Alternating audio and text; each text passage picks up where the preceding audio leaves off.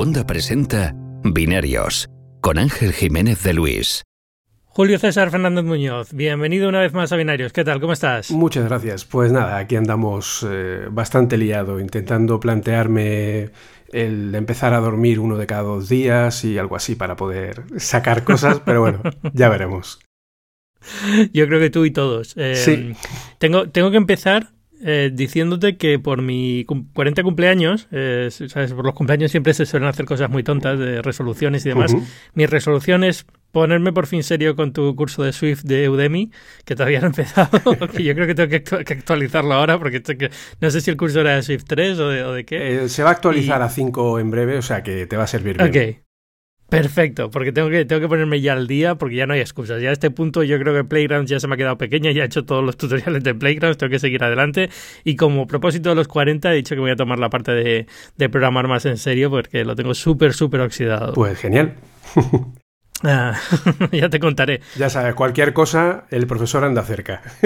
Sí, lo único es eso, a lo mejor te empiezo a llamar a las 12 de la noche. En vista de que no duermes, te voy a empezar a llamar a las 12 de la noche para que me soluciones cosas. Pues te contestaré, o sea, es lo, más triste. bueno, oye, cuéntame de Apple Arcade, que queríamos hablar de Apple Arcade, llevamos tiempo desde, desde el anuncio de, de Apple, yo estuve hablando en su momento con Félix Palazuelos del servicio así por encima, pero esta semana hay un artículo que me llama mucho la atención y es que parece ser que hay varios analistas que dicen que Apple Arcade va a hacer un poco el... Eh, el servicio que más ingresos reporte a Apple en el, en el futuro próximo, en el, al menos a medio plazo, ¿no? Más incluso que Apple TV Plus y otros que se anunciaron. Con lo cual, eh, me, ha vuelto a comer un poco así la cabeza en plan, mm, esto es interesante, ¿por qué? ¿Por cómo puede ser esto? Y tú que estás más puesto en el Apple Arcade, yo creo que es un buen momento para traerte y hablar de, del servicio así en general. Eh, no sé si quieres empezar dando un poquito un resumen de qué es Apple Arcade para quien esté escuchando y no lo sepa muy bien o se perdiera el episodio del, del evento de Apple de servicios. Sí, pues eh, muy rápidamente, Apple Arcade básicamente es la, digamos, el servicio que va a lanzar Apple. Eh, parecido al servicio de Game Pass de Xbox, es decir, un catálogo de videojuegos que se podrán descargar de forma gratuita, siempre y cuando pagues el servicio, obviamente, eh, pero que tendrás pues es un catálogo de más de 100 juegos eh, para poder elegir, descargar juegos que son eh, premium y que además tienen una serie de características bastante curiosas que los hacen bastante jugosos, como que no pueden tener publicidad, no pueden hacer ningún tipo de uso de datos privados del usuario, eh, tienen que funcionar en modo avión sin ningún tipo de necesidad de conexión a Internet eh, y entonces, bueno, pues están eh, enfocados en lo que son videojuegos de alta calidad, ¿vale? O sea, todo el mundo sabe que una Nintendo Switch tiene unos juegos de muy alta calidad, véase Zelda, Mario Galaxy, en fin, cualquiera de las franquicias de Nintendo. Y, claro, esta consola tiene una modificación de un Snapdragon 835, que ya es un chip que tiene un poquito de tiempo, ¿no? Ya no, es, no se puede comparar a una 12 o una 12X como los que tienen los iPad Pro. Entonces, eh, y sin embargo, eh, Nintendo le saca un jugo increíble a su consola. Imagina lo que podría sacarse de, un, eh, de unos chips como los que tiene Apple, que ellos mismos presumían que la 12X de los iPad Pro nuevos son equiparables a una Xbox One S, ¿vale? No a la X, pero sí a una One S en cuanto a potencia gráfica, con 8 núcleos. Entonces, claro, eh, Apple ha dicho, yo no tengo forma de hacer que los desarrolladores creen juegos de calidad premium o podríamos llamar AAA, ¿no? como se llamarían, de gran presupuesto, eh, para mi plataforma.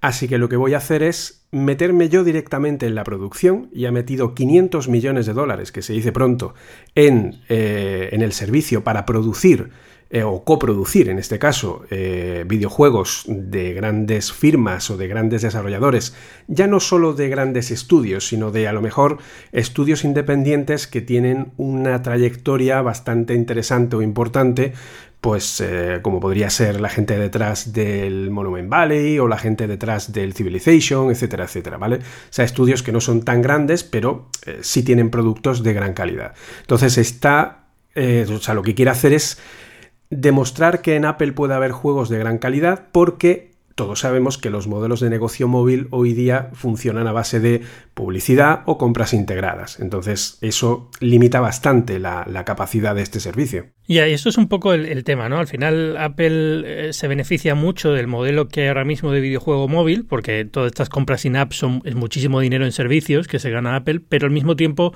como parece que no está del todo contenta con el que este sea la única forma de hacer dinero en, el juego móvil, ¿no? Y entonces de aquí Apple Arcade. A ver, 500 eh, millones de dólares es una barbaridad de dinero para videojuegos, está muy bien. Eh, es cierto que Apple va a coproducir muchos de ellos, creo que no todos, ¿no? Creo que va a haber juegos también que son independientes completamente en la plataforma. Sí, sí, sí. No solamente es, exacto. Sí, sí, o sea, tú puedes, eh, puedes elegir, o sea, tú ahora mismo entras en developer.apple.com barra mm. Apple Arcade y puedes como estudio decir, mire, yo tengo un juego que va a salir en los próximos 3, 6 meses o el próximo año y mandarles un vídeo para que Apple lo vea y si les convence, pues puedes formar parte de ese, de ese servicio, ser invitado a formar parte de ese servicio.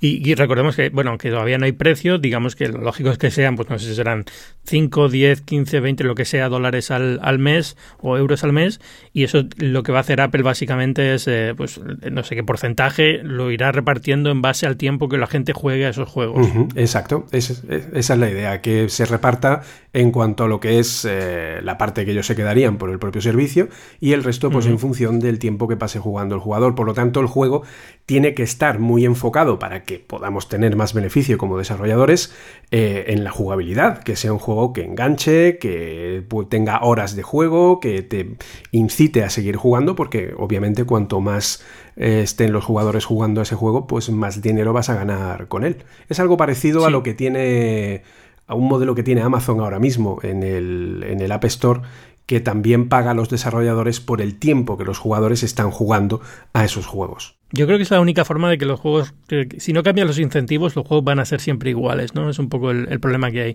Y yo aquí veo dos cosas fundamentales. Una que puede limitar un poco, que es lo que tú dices de no tener que estar permanentemente conectado, tiene que funcionar eh, offline en modo avión, lo cual te rompe un poco a cierto tipo de juegos, que no quiere decir que vayan a dejar de existir. Estos juegos van a seguir, es decir, Apple, eh, obviamente Apple Arcade es solamente un servicio, pero sobre esto seguirá habiendo juegos en la App Store como siempre y demás. Pero bueno, te limita un poco el tipo de juego que puedes jugar, no habrá multijugador, este tipo de cosas, salvo por turnos a lo mejor. O también puede que lo haya de forma opcional, es decir, que te obliguen a tener un modo eh, eso son cosas que estamos eh, es, elucubración porque no hay pruebas concretas, pero sí podría ser que hubiera un modo de jugador, pues tipo modo historia, ¿no? Y luego pudieras tener una opción de un juego online, que eso también traería cola, porque requiere eh, que Apple haga algún tipo de, desarrollo o que Apple supervisara que los datos online que se envían para esos juegos eh, no envían ningún tipo de dato privativo. Sí, eso lo veo más como algo a, medio plazo que Apple evolucione esto Apple Arcade con una API para desarrolladores que permita hacer juego multijugador eh, dentro de sus servidores, siempre controlando la información del usuario. Sí, exactamente. No, y lo, que te iba a decir es, lo, lo otro que me sorprende bastante es el, al, cambiar los incentivos, el tipo de juego yo creo que se va a beneficiar mucho, va a ser muy narrativo, va a ser más interesante, que es lo que le faltaba un poco a estas plataformas, como tú decías, ¿no? Tú no tienes un equivalente a un, a un Mario de Switch en, en Apple, ¿no? El Mario de Apple es como muy, muy simplón y muy de, de mecánicas muy repetitivas. De hecho, es que es muy sencillo de ver. O sea, nosotros ahora mismo estamos jugando con una Nintendo Switch, que a grandes rasgos es un móvil, pero jamás a nadie se le ocurre decir que el Mario Galaxy o el Zelda son juegos de móvil. Son juegos que todo el mundo considera, obviamente, AAA. Entonces, eh, Apple se ha dado cuenta eh, que estos juegos también los pueden tener ellos, pero digamos que ser un juego de móvil es como, uy, no, esto es, ¿sabes? Como un producto menor, ¿no? Y solamente funcionan cosas, pues eso, como un Fortnite, una cosa así, pero, pero poco más. Incluso el, el Player No Battleground, pues parece como que es eh, un poquito peor, ¿no? En, en plataformas móviles y tal. Entonces, siempre hay esa sensación. Lo que quiere Apple es demostrar que no, que ellos están a la altura eh, y que pueden tener un. que pueden tener juegos AAA, pero claro, mm, para tener juegos AAA lo que hay que tener es una inversión eh, muy alta, mucho dinero metido ahí Y obviamente una casa, una desarrolladora, no te va a meter eh, miles de o incluso cientos de miles de euros o incluso millones, dependiendo del juego, eh, para ponerlo en un iOS porque los modelos de negocio pues no dan para eso ni tienes garantía de que tu producto vaya a tener el éxito correspondiente. Por eso el meter dinero, que no es nada nuevo, es decir, sabemos que Sony mete dinero en producciones, eh, Microsoft también, Nintendo también, o sea que esto no es más que un paso más eh, pues para sacarle jugo a esa, esa, parte de videojuego, que además, eh, incluso hablando hace poco con, con Mark Gurman, comentó la posibilidad de que el futuro Apple TV pudiera venir como una reinvención de dispositivo enfocado en videojuegos y con un mando de, mando de control propio de Apple. Y la suscripción. Sí, porque no olvidemos que ahora Apple TV ha quedado un poco raro porque pues, puedes tener acceso a muchas aplicaciones y a muchos servicios de Apple directamente desde aplicaciones de Smart TV, ¿no? Ahora que lanzan con Samsung y demás. Exacto. Como que la razón para tener un Apple TV se ha quedado un poco en el aire. Yo creo que esto puede ser una buena forma de decir, oye, no, porque es que solamente con esto vas a tener Apple Arcade, por así decirlo. Y además que los juegos de Apple Arcade tienen que ir de forma obligatoria en iPhone, en iPad, en Apple TV y en el Mac. Ya. Sí, esto también ha sido una sorpresa y yo creo que muy buena sorpresa, ¿no? Porque también va a haber títulos exclusivos ya para Mac que es muy raro que los haya hoy en día. O sea, hay algunos, pero son muy, muy, muy puntuales. Pues eso, la verdad que va a ser, va a ser curioso. Y mientras estén en Apple Arcade, tendrán que ser eh, exclusivas a nivel móvil, pero sí se ha sabido hace poco que no van a poner problema en que esos mismos juegos se vendan en PC o en consolas tipo Xbox o PlayStation. Es decir, eh, la exclusiva ya sabemos lo que es, es decir, que no esté para la otra plataforma móvil. para que no esté en Android, puedes estar aquí perfectamente. Exacto. Ya, imagino además, eh, también son cosas temporales. Algunos ah, podrán estar en a lo mejor en Apple Arcade los, el lanzamiento y el primer año, lo que sea, y luego ya salir de Apple Arcade y venderse normal y se Sí, sí, lo dice muy claramente. Mientras estés en Apple Arcade, tiene que ser exclusivo. Ya cuando no estés, pues puedes vender donde quieras. ¿Qué te parece el tema del control? Yo creo que este es un poco la duda que tiene todo el mundo cuando, empieza, cuando empezamos a hablar de juego móvil y yo que siempre he defendido que el juego móvil va a ser un mercado enorme y lo es, solamente que diferente al, mercado móvil de juego de consola, por así decirlo, siempre, siempre la crítica es que no se puede jugar de forma cómoda. Es decir, tú puedes tener un iPhone que es igual de potente que una Switch, pero siempre falla la pata del mando. Sí. no sé cómo lo ves. A ver, mm, yo lo veo en el sentido de que no hay ningún impedimento técnico para que hay un mando de control que realmente sea eh, muy funcional dentro de los dispositivos de iOS. Es decir, eh, los hay para la Nintendo Switch que funciona por Bluetooth, los hay para la Xbox que funcionan por Bluetooth, los hay para la Sony PlayStation. Es decir, técnicamente tendría que, eh, no, tendría que haber ningún problema para que hubiera un mando de control físico para, para lo que es un dispositivo iOS, un iPad, un Apple TV. El problema es que no viene incluido, es una cosa que te tiene que dar la opción de jugar con la pantalla táctil y luego tiene que ofrecerte la opción alternativa. El problema es que eh, los mandos de control eh, para iOS han estado limitados a una librería concreta de Apple. Ya sabemos que en el Mac tú puedes programar mucho más libremente. Si tienes un mando de control de, Xbox, por ejemplo, de Play, pues tienes programas, tienes drivers que permiten conectarlo y permiten jugar en el Mac con estos mandos y funciona perfectamente, tanto por Bluetooth como por cable.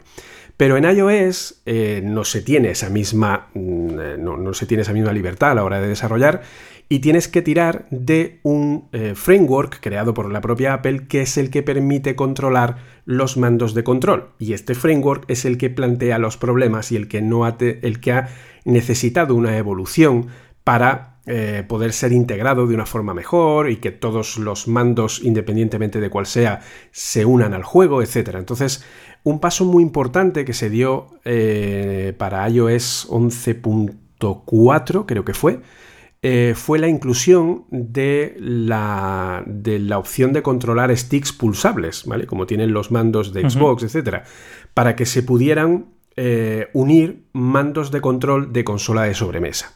Entonces, yo creo que aquí Apple se va a beneficiar de una cosa que creo que vendrá en breve, y de hecho tiene toda la pinta de que, esto va a ser así, y es que no olvidemos que eh, Microsoft tiene su servicio xCloud eh, entre comillas, ahí casi preparado. Creo que en, la, en el E3 lo van a medio presentar y ya van a contar un poco más de cosas, etcétera, etcétera. El servicio de lo que es eh, poder jugar por streaming a juegos. Y ya dijo en su momento que funcionarían todas las plataformas móviles, ya sean móviles o tabletas. Por lo tanto, es obvio que se va a poder jugar con el mando de Xbox tanto en iPad como en, eh, como en un iPhone, ¿vale?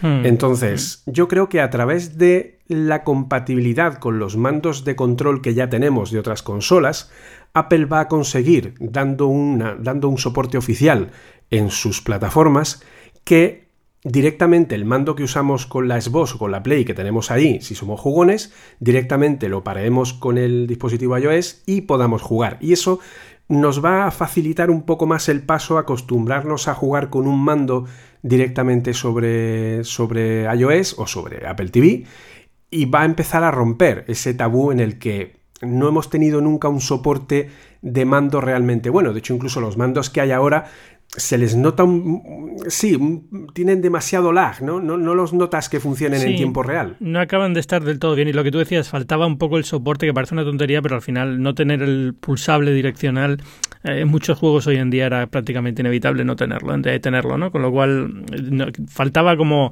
siempre van como un poco como un poco por detrás del resto de la industria del videojuego. Es como, como que están pensando en el mando de hace cinco años y no el que se está usando hoy en día en consolas. Pero yo creo que es porque Apple hasta hace, entre comillas, relativamente poco, no se estaba tomando en serio realmente el, mercado del videojuego, ¿vale? Es como si, bueno, me viene el negocio por aquí, pero bueno, pues eh, guay, ¿no? Pues entra... Pero claro, cuando de pronto año tras año resulta que el 75% del total del dinero que ingresas con los servicios del App Store viene de los videojuegos, dices, uff, aquí hay tarta que repartir, aquí hay para coger trocitos. Sí, lo único que lo de los mandos, eh, por cerrar ya el tema, es eh, también que, bueno, yo creo que eh, Arcade exige que puedas jugarlo sin mandos, ¿no? Es decir, ahí tienen que tener esa doble, esa doble distinción. No puedes hacer un juego que no se pueda controlar con la pantalla, con lo cual también limita un poco el tipo de juego que vas a hacer. no porque no puedas hacer uno con mandos virtuales en la pantalla, sino suele ser más incómodo jugar ese tipo de juegos y por tanto los desarrolladores rara vez lo, lo implementan así. Sí, pero fíjate que estamos hablando de una cosa que aún no conocemos al completo. Es decir, esto va a salir con iOS 13. iOS 13 ahora mismo necesita incorporar una serie de cosas que Apple está pidiendo para los juegos de Apple Arcade, pero que técnicamente ahora mismo no se puede hacer en iOS.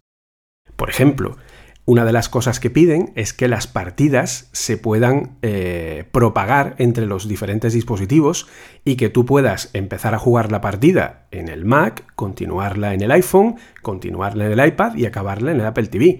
Y que te conserve el punto de grabación, es decir, que los saves mm. estén, eh, digamos, en la nube, en iCloud, y que estén unidos a la cuenta de la persona. Eso hoy día, técnicamente, con, eh, con, CloudKit, que es la librería que permite usar eh, la información de o lo que es el Apple ID para guardar información, no se puede hacer de una forma sencilla. ¿Vale? No voy a decir que no se mm. puede hacer, porque si te lo ocurra se puede hacer, pero es complicadete, ¿vale? y de hecho, muchos desarrolladores nos quejamos de que esta librería de CloudKit debería de evolucionar y tener más funciones, etc. Entonces, eso da lugar a que Apple tiene que sacar una nueva librería, una nueva, un, eh, nuevo CloudKit, una nueva forma de, de persistir datos en la nube, porque de hecho todo lo que se habla de iOS 13 viene con una integración completa y absoluta entre todas las aplicaciones. Es decir, estamos hablando que ya no solo las notas como pasa ahora, sino que recordatorios que va a tener una nueva app va a funcionar sincronizada con los datos en la nube para todos, eh, para todo el Apple TV, eh, las, eh, la aplicación incluso de música, los podcasts, todas las aplicaciones van a guardar nuestra información en iCloud para que se propague y para que tengamos lo mismo en el Mac, en el iPhone, en el iPad, etcétera, ¿vale? Entonces, para eso necesitan una nueva, una nueva librería. Y luego también necesitan hacer que la librería esta que hemos comentado de control de juegos también mejore y sea mejor. Entonces, eso nos da a pensar que no les costaría ningún trabajo, que si yo implemento la librería de control de videojuegos como si fuera, eh, como si yo tuviera solamente un mando y punto, Ahora Apple me proporciona una, un layer, una capa por encima de mi propio videojuego donde me pone un mando virtual, un stick virtual que ellos mismos controlan, que no molesta al juego, que puede ser pulsable en cada una de las partes, como por ejemplo, eh, pues eso, lo que es eh, que en la mitad de la pantalla sea el control y la otra mitad sea la pulsación del botón A o del B, etc. Y, y entonces que tú no tengas que programar ningún tipo de mando virtual, porque hoy día si tú quieres poner un mando virtual en pantalla táctil, tienes que o coger una librería de terceros o, o hacértelo tú, y no es sencillo, ¿de acuerdo? No, y casi todos suelen ser muy malos. O sea, Exacto. Es difícil encontrar uno que merezca la pena jugar. Tiene toda la pinta de que Apple saque una nueva versión de esta librería en la que incluya un pad virtual por defecto, fácilmente integra integrable y que funcione bien sin ningún tipo de problema. Entonces, con todo eso estaría totalmente arreglado, porque tú lo único que haces como desarrollador es dar soporte a, una, a un estándar de control y ya se encarga el sistema de adaptar a si tienes mando o si no, o si cualquier cosa. Bueno, ya que hemos estado hablando de iOS 13, saltamos a lo que tenía aquí en la lista del podcast como último tema, pero vamos a hacerlo el tema del medio, que son los rumores de iOS 13 y de, y de MacOS, que ha sido una semana complicadita con todo esto. ¿Qué tal? ¿Cómo lo ves?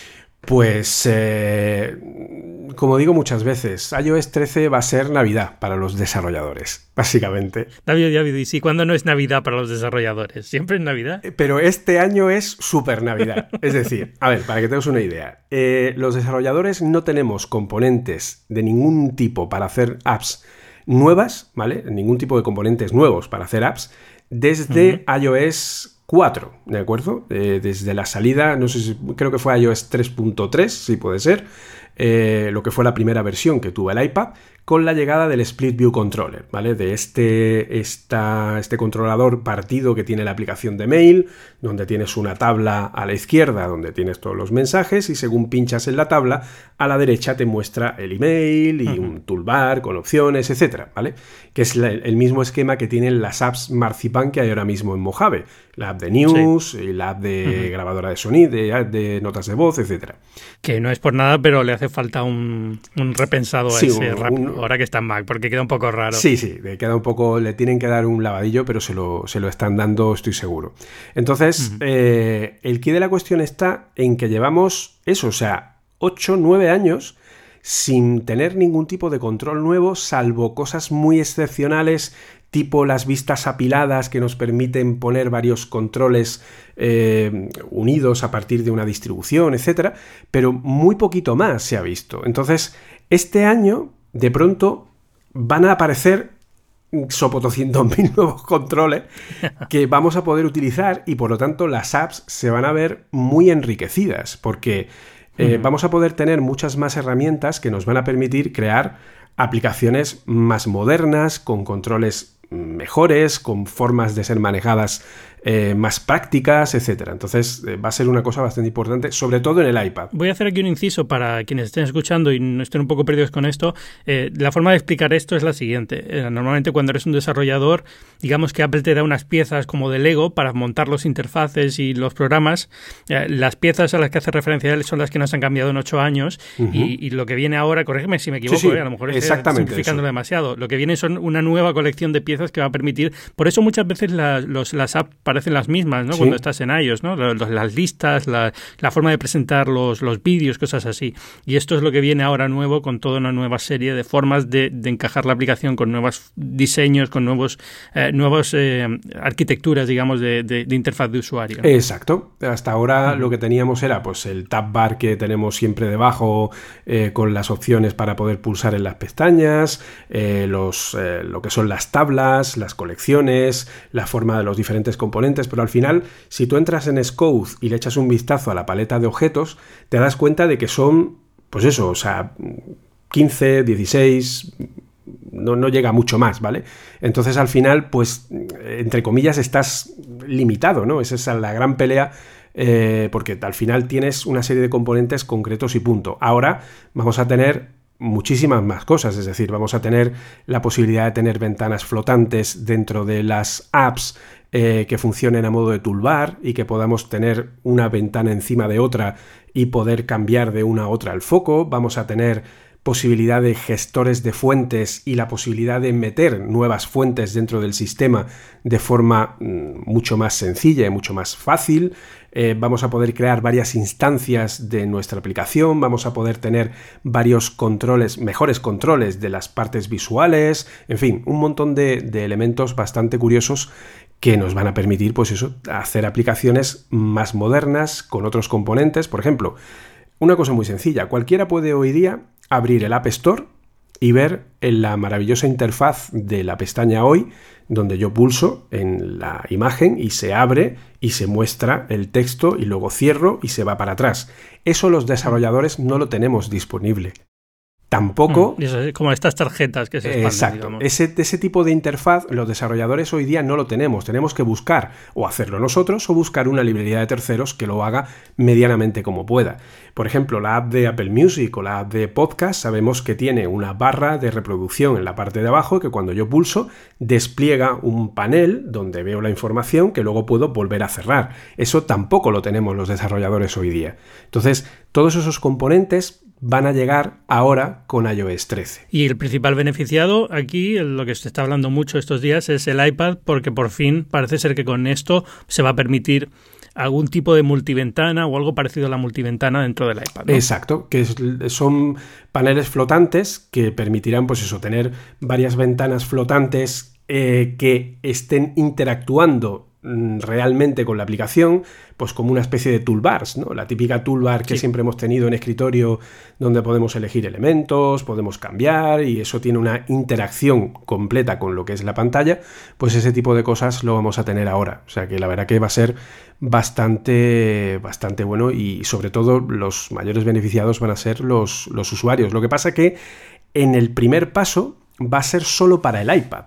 Esto va a ser una cosa que va a llamar la atención a la gente, porque estos componentes van a estar primero para el iPad, porque eh, estos componentes van a formar parte de lo que vamos a conocer como eh, lo que se conoce ya como Marzipan, que los desarrolladores ya estamos apostando a que va a ser la versión, llamémosla 2.0 de UIKit, que es el framework que tiene todos los componentes de interfaz que se usan para crear aplicaciones para iOS y que ahora gana compatibilidad a partir de macOS 10.15 con, con el Mac. Con Mac. ¿Vale? Entonces, este UIKit 2, que llaman Marzipan, es el que va a tener todos estos componentes nuevos y entonces vamos a poder empezar a usar, pero solo para el iPad.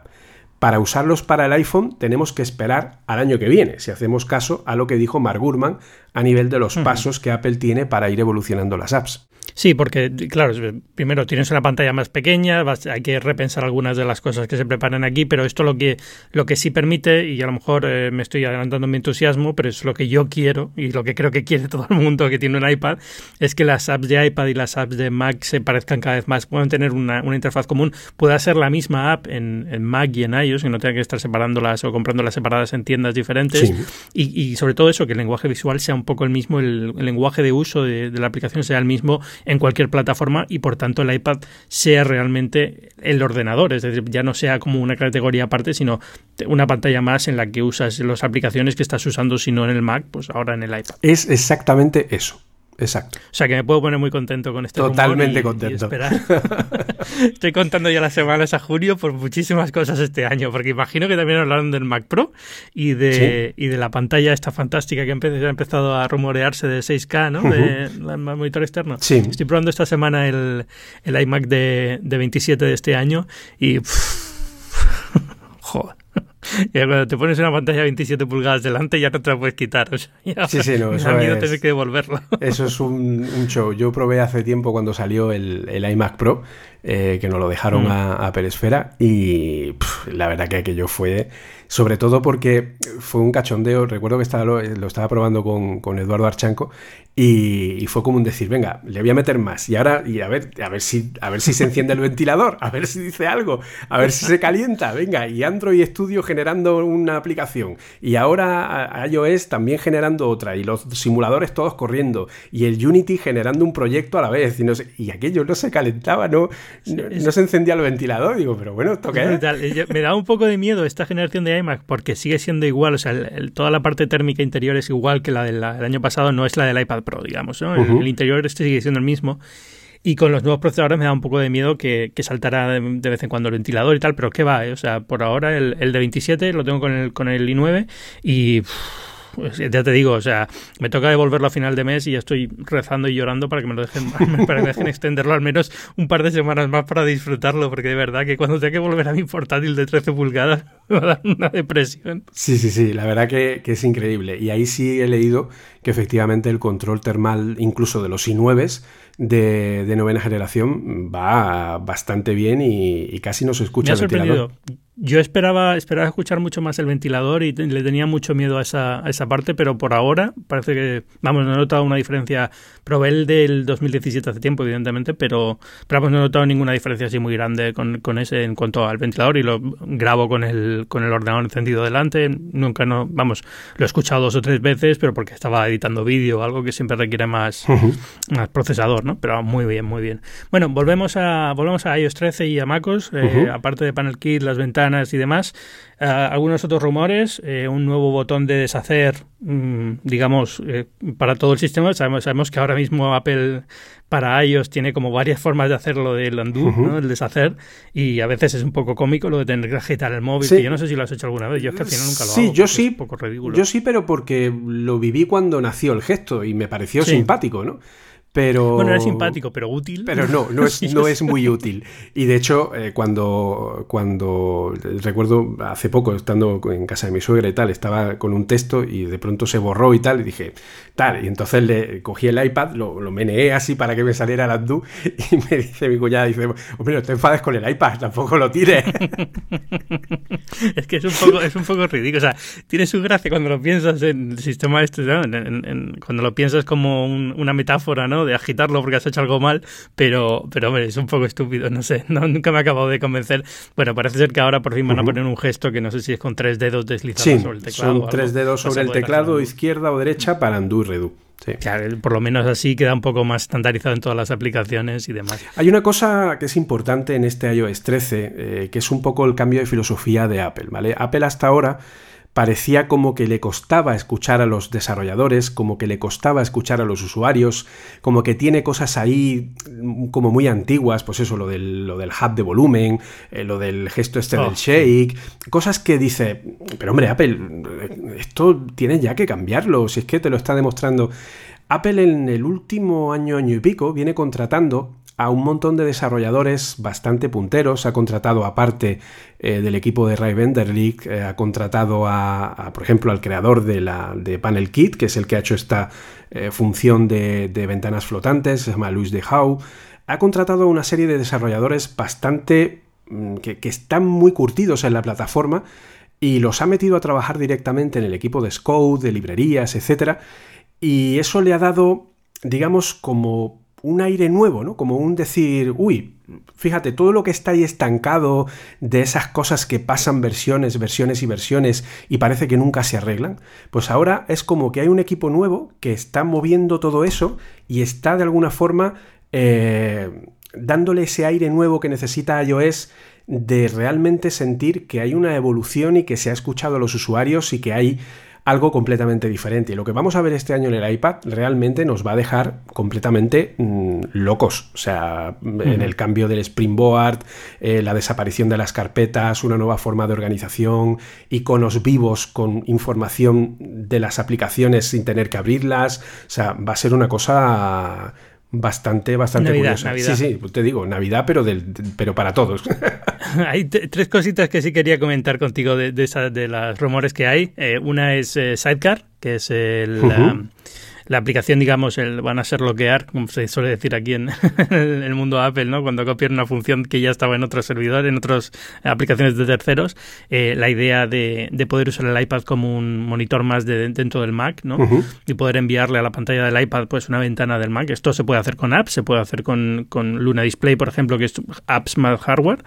Eh, pero parece que va a estar integrado. Pero se puede mandar, claro, pero se puede mandar un escritorio, ¿vale? Yo, por ejemplo, uso Dual Display es. y pueden mandar uh -huh. el escritorio completo. Parece ser que esto va a estar dedicado a eh, ventanas, que es una implementación más curiosa. Y además, con el soporte del Apple Pencil funcionando como una Wacom, que eso también es una cosa bastante curiosa. Yo me lo imagino un poco como una opción dentro del menú de la aplicación que sea como AirDrop, ¿no? De pues enviar la ventana al iPad. Entonces te aparece en el iPad y puedes trabajar en ella. Parece ser que va a estar en los botones de maximizar. El botón de maximizar va a tener una opción de contextual en el que cuando tú le des vas a poder elegir si quieres maximizar a una app full screen como hasta ahora o lo vas a querer enviar a una pantalla externa que no tiene por qué ser el iPad, ojo, que eso es una mejora para un monitor externo. Entonces, lo que pasa es que el iPad va a ser reconocido como un monitor externo también. Siempre y cuando esté enchufado por cable, ojo. Sí, lo que no hacen es inalámbrico como hace el Luna Display, ¿no? Que tienes que tener el, el, el cacharrito conectado al USB para que, para que lo haga inalámbrico. Pero bueno, yo creo que es un. Todo el que tenga un iPad en casa y sobre todo un iPad Pro grande, por ejemplo, como tengo yo, es, genial porque, a ver, te, soluciona muchas cosas, sobre todo si trabajas con un portátil como trabajo yo, ¿no? Que siempre te quedas como corto de espacio en la pantalla. Sí, sí, sí, no, eso va a ser genial, la verdad. Eh, segundo punto, nueva aplicación de Find My X, porque ahora van a crear una sola aplicación para todo, para buscar tus dispositivos, buscar tu familia, buscar tus amigos, y el clon de, de Tile, que son estas piecitas que les puedes poner como llaveros que te, te permiten localizarlas por Bluetooth. No, no, es, no llevan un GPS, pero están asociadas por Bluetooth a tu teléfono, entonces si te vas y te olvidas de ellas van a pitar y si no sabes dónde está y estás dentro de casa es muy probable que las puedas localizar por Bluetooth. ¿no?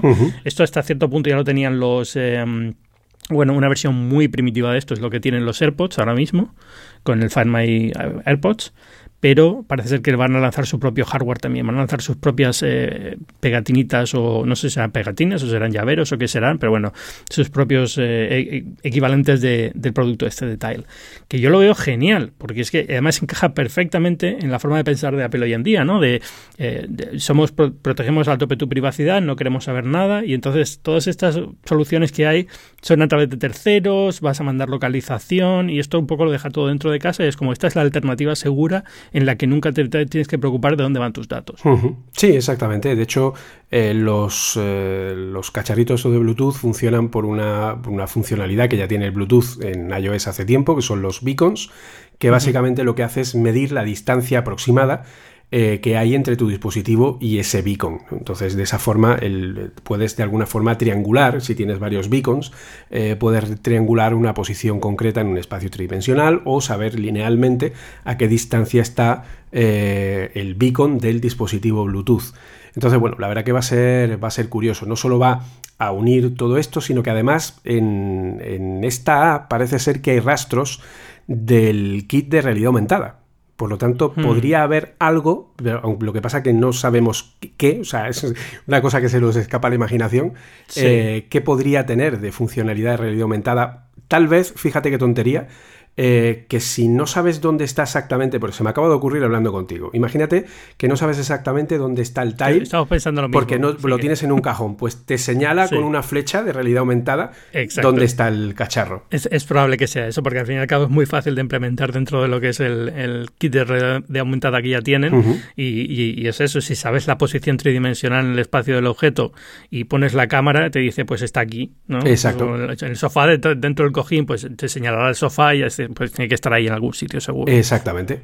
Y además, de hecho, eso va a tener más funcionalidades, porque por lo que mm. hemos estado viendo, podría ser que los beacons formaran parte de lo que es todo el ecosistema, incluso entre diferentes dispositivos.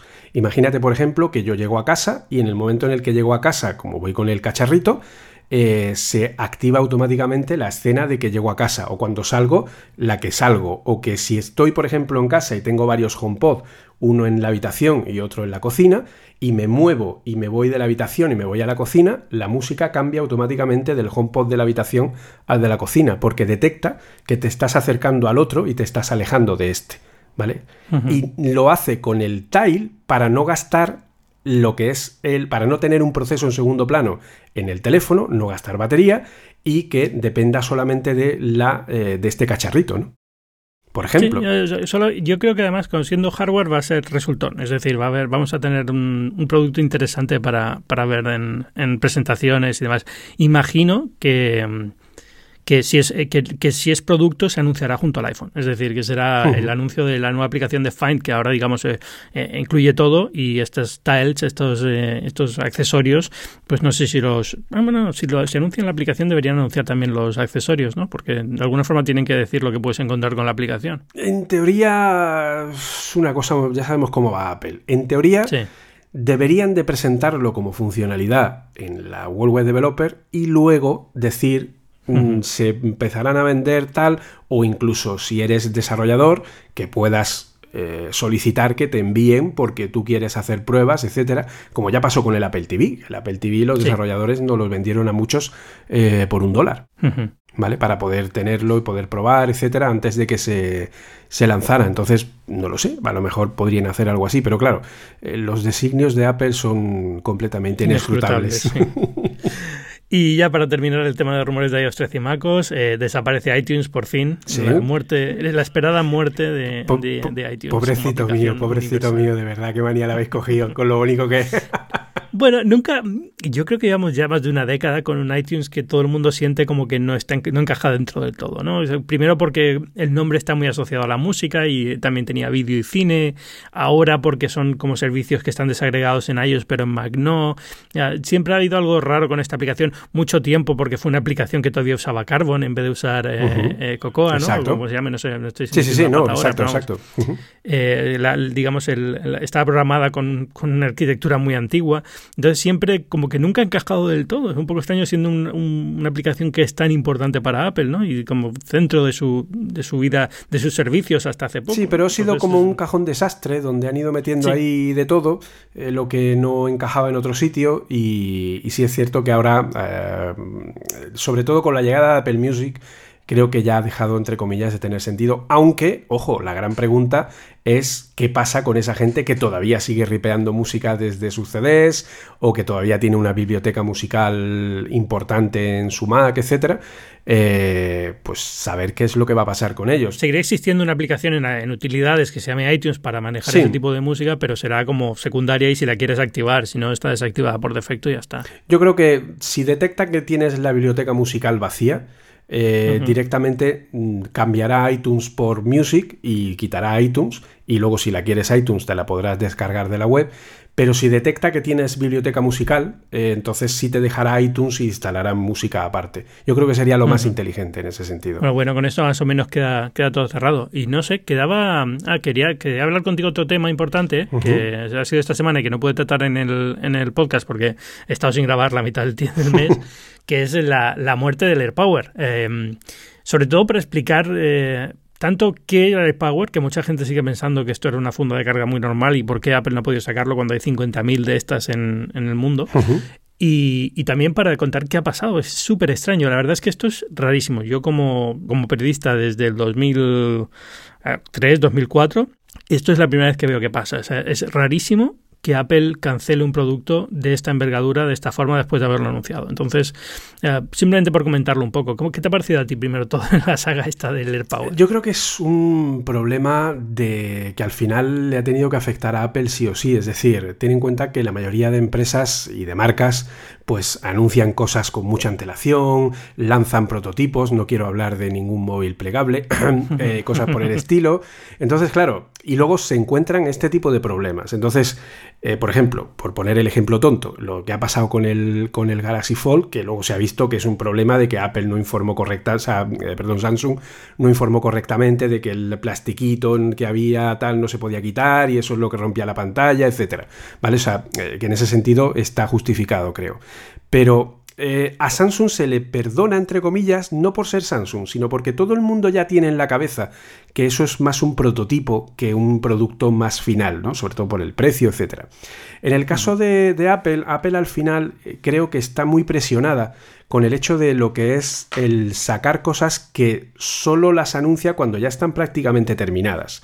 Entonces, en algunas ocasiones ha querido sacar cosas presentándolas como diciendo, oh, mira qué guay esto que tenemos aquí, que vamos a sacar, se metieron la pata en presentar demasiado pronto eh, lo, que es, lo que es el AirPower sin tener claro si eso que ellos pretendían hacer se podía hacer porque un equipo de Apple parece ser que tenía muy claro y, defendía, insistía en que eso se podría hacer técnicamente, mientras que otro equipo decía que no y al final se hizo caso al que decía que sí, por eso se anunció. Primero, no solamente de Apple, quiero decir, eh, creo que AirPower había una compañía neozelandesa, ¿no? Se llamaba de Power by Proxy, una cosa así, creo recordar, que es un poco la que está detrás de la idea original de AirPower y que Apple compró al poco de anunciar AirPower oficialmente. Entonces, no sé si por, por tema de patentes o porque necesitaba ingenieros o por qué, compró esta empresa y, y yo creo que ha sido era un poco la la, rama de dentro de Apple que apostaba porque esto se podía hacer sin ningún problema, que prometieron que tenían prototipos, evidentemente, tenían cosas que funcionaban, pero que creo que no pudo, no pudo hacerse finalmente por un tema de, control térmico, ¿no? de, temperatura. cuando tienes dispositivos, tres dispositivos encima, se calenta demasiado, había que poner un ventilador, en Apple no querían poner un ventilador, pero aquí está la gracia de todo esto. Yo creo que esta decisión se toma en el último segundo, es decir, la semana antes de, o el día antes de que Apple anuncie que lo cancela, es cuando lo cancela. Hasta entonces se consideraba que podía salir, porque durante todo el mes de febrero y marzo había señales de que esto iba para adelante, no había, no había ningún tipo de, discusión interna en que se podía salir o no. si miras el código de iOS internamente, lo que Apple iba a sacar era una base de carga como cualquier otra. Ah, vale. ¿Vale? O sea, habían decidido tirar la toalla con el proyecto y por dejar eh, por dejar los rumores, ¿no? Decían, bueno, pues vamos a sacar una sábana de carga normal con tres zonas, como cualquier otra, y ya sacaremos más adelante la nueva. Pero en el último momento exactamente eh, han debido decir, mira, es que si sacamos esto siendo lo mismo que el resto, entonces sí que nos van a crujir y además es que no vamos a hacer nada. Y sobre todo llamándole AirPower, cuando ya la gente tiene asociado AirPower a una cosa que era un poco diferente, que por cierto yo creo que podíamos explicar, lo hemos dicho antes, no era una sábana de carga con tres zonas como las que hay de muchas marcas, era un poco diferente. Sí, esto es muy fácil. Tú ahora mismo vas a IKEA y te compras una, una sábana de un cargador múltiple y tienes tres zonas con un más y sabes que tienes que poner el móvil exactamente en esa zona y de hecho con los iPhone 10 o con los iPhone 8 existía el problema de que muchas veces, a mí me ha pasado, lo pones en la zona de carga, llegas a la mañana siguiente y no se ha cargado porque no estaba exactamente colocado en la zona de carga. ¿vale? Y de hecho los iPhone 10S, 10S Max y 10R lo que han hecho es ampliar la zona de la carga de inducción para que el móvil pueda tener un poquito más de, eh, de movimiento dentro de la zona de carga. Entonces, al final lo que tú tienes es una base de carga de tres zonas y solo puedes cargar un dispositivo por cada zona y tienes que colocarlo exactamente encima para que lo detecte. Lo que Apple iba a sacar era una sábana de carga con un montón de pequeños cargadores de inducción dentro, como 30 o por ahí, eh, que permitían que tú pudieras colocar el dispositivo encima en cualquier posición, independientemente, o sea, en un lado, en otro, más torcido, menos torcido, más hacia afuera, más hacia adentro, que con él detectaba qué puntos de carga eran los que estaban unidos a la parte de carga del teléfono y activaba solamente esos, ¿vale? De forma que permitía una, llamémoslo, zona múltiple de carga. Tú tenías todo lo que cupiera en ese AirPower, podía cargarse a la vez y podías pegar un dispositivo al otro y se iba a cargar, cosa que en una base actual no puedes hacer. Entonces, ¿cuál es el problema? Que al meter los 30 cacharritos de inducción dentro de la cacharra, aquello llegaba un momento en el que si ponías solo uno a cargar, bueno, más o menos. Si ponías un par, ya empezaba la cosa a complicarse. Pero si ponías tres grandes a cargar, llegaba un momento en el que aquello se calentaba tanto que hasta amarilleaba el plástico del cargador con el uso. Entonces, es algo que en Apple es un no rotundo. Eso, absolutamente. y podía incluso llegar a esta fue la razón por la que no tuvimos iPhone blanco. ¿Te acuerdas del iPhone 4 blanco?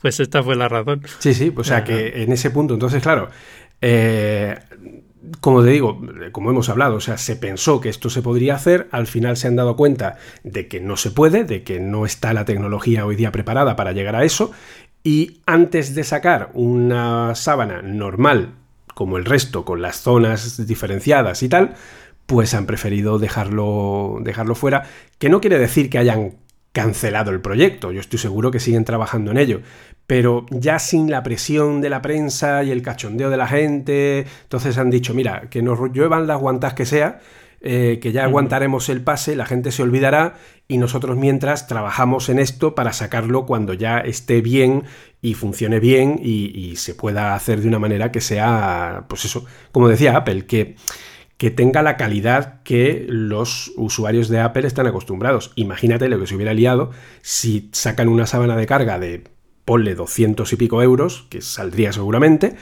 eh, y de pronto se amarillea, incluso se deforma el plástico, eh, se calienta y di tú que algún móvil de pronto mm, le haga cualquier cosa, o sea, se podía haber liado, o sea, vamos. Sí, no, habría sido peor. Evidentemente esta es la salida menos dolorosa. Lo, raro de todo esto es esto, que hayan aguantado hasta, hasta tan tarde sin haber dado ninguna señal, porque tiene pinta de que durante todo el proceso el equipo encargado le estaba diciendo a alguien en Apple, tranquilo que esto sale adelante, que esto lo vamos a solucionar, que ya está casi y, sin embargo han sido dos años y pico.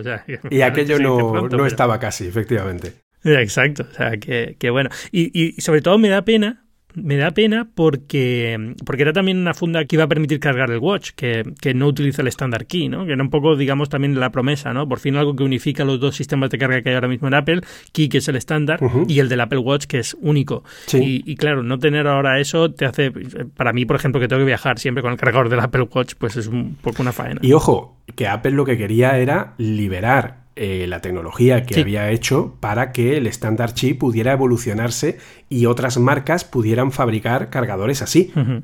Sí, no, y, yo creo que esa parte a lo mejor continúa. Es decir, lo que tú dices, estos van a seguir investigando esta cosa.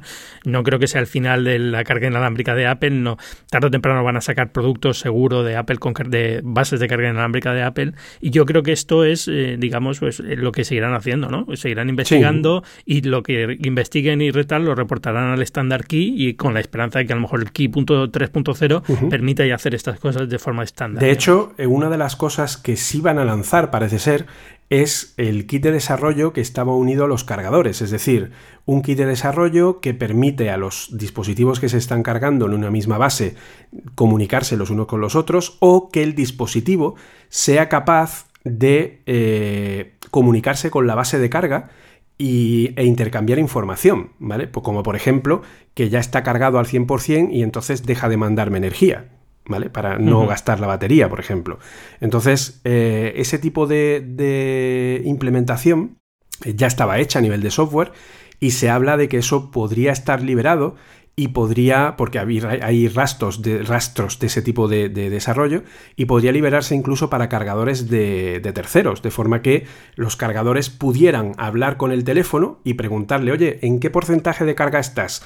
Eh, ¿Cómo va la carga? Tal, no sé qué, ah, pues ya te has puesto a cargar, y esas animaciones tan bonitas que había, hmm. eh, tal, todo ese tema, puede ser que sí lo veamos pronto eh, y con un kit que permita interactuar con los cargadores y que los fabricantes pueden implementar a nivel de, servicios como si fuera un servicio web, como si fuera un HomeKit, ¿vale? Eh, para poder hablar con los dispositivos y poder tener una carga mucho más inteligente y que no esté todo el rato ahí lanzando la energía, sino que, como digo, sea algo tan simple como que cuando ya esté el móvil cargado, pues la, base de, de carga pues se apague porque ya no tiene que seguir cargando. A ver en qué queda la cosa. De entrada ya, vale que David David sí vaya a ser como navidades para los desarrolladores, pero yo creo que de aquí a finales de año, en general, tenemos lanzamientos normales, el Mac, Pro, muchas cosas, y aparte, muchísimo que apunta a accesorios también, que siempre es divertido, ¿no? Ver accesorios nuevos y cosas nuevas de, de Apple. Sobre todo cuando enchufen un disco duro externo al iPad y se monte en archivos. esto es casi porno, es pornografía. Ese momento va a ser, eh, yo creo que va a haber una stand innovation de la gente allí, o sea, vamos, directamente. Pero va a pasar, va a pasar. De hecho, es condición indispensable para que funcione Final Cut Pro 10, que también va a llegar al iPad. Esperemos. Bueno, Julio César Fernández, muchas gracias por estar aquí eh, en Binarios. Nada, un placer. Podcast indispensable, por supuesto, Apple Coding y Apple Coding Daily, tus podcasts sobre Apple, que merecen muchísimo la pena, sobre todo para desarrolladores o gente que está interesada en meterse en el mundo del desarrollo en Apple, es imprescindible en parte de Cuonda, o sea que gracias por venir. Gracias a vosotros por aceptarme. Cuando quiera encontrarte la gente, ¿dónde puede ir? Pues en Twitter estoy de forma personal como arroba jcfmunoz o a través de arroba apple, apple subrayado coding. Y luego pues en, en eh, que estamos ahí en cuonda.com barra Apple-coding o barra guion Apple Coding-daily. En las notas del podcast tenéis toda la información si queréis. Pues nada. Venga, un abrazo. Un abrazo y muchas gracias, como siempre. Y os recuerdo que yo soy Ángel Jiménez de Luis. Podéis leerme en Twitter, en arroba Ángel Jiménez. Podéis leerme en las páginas web de Pixel, que es el nuevo portal que tenemos de tecnología dentro del mundo de expansión de marca de muchísimas propiedades del grupo de unidad editorial. Pero bueno, eh, dentro del mundo.es también, si buscáis la sección de tecnología, ahí está Pixel y ahí estoy yo. Y por supuesto en la web de este programa, que es binarios.fm, que ha empezado a coger un poquito más de tracción esta semana. Binarios es un podcast que forma parte de Cuonda. Tenemos muchísimos podcasts. Os recomiendo que os paséis por cuonda.com y os descubráis. Pero si queréis alguna sugerencia, eh, la semana pasada estuvo con nosotros Rosa Jiménez Cano, que tiene el podcast Citizen, podcast de The Venture City. Os lo recomiendo como complemento también a otro que tenemos, que es El Valle de los Tercos, que es un podcast sobre emprendedores latinos en el Silicon Valley. Los dos son fantásticas escuchas para entender cómo funciona el mundo de la tecnología. Si os gusta la tecnología, también tenéis otros que ya conocéis de sobra, como puede ser Mixio, como puede ser Cupertino, como puede ser Kernel, como puede ser eh, ahora Elon, uno centrado en Elon Musk, que ha lanzado también Alex Barredo, nuestro compañero. Así que ya sabéis, www.cuenda.com, ahí tenéis todos los podcasts y nos escuchamos la semana que viene.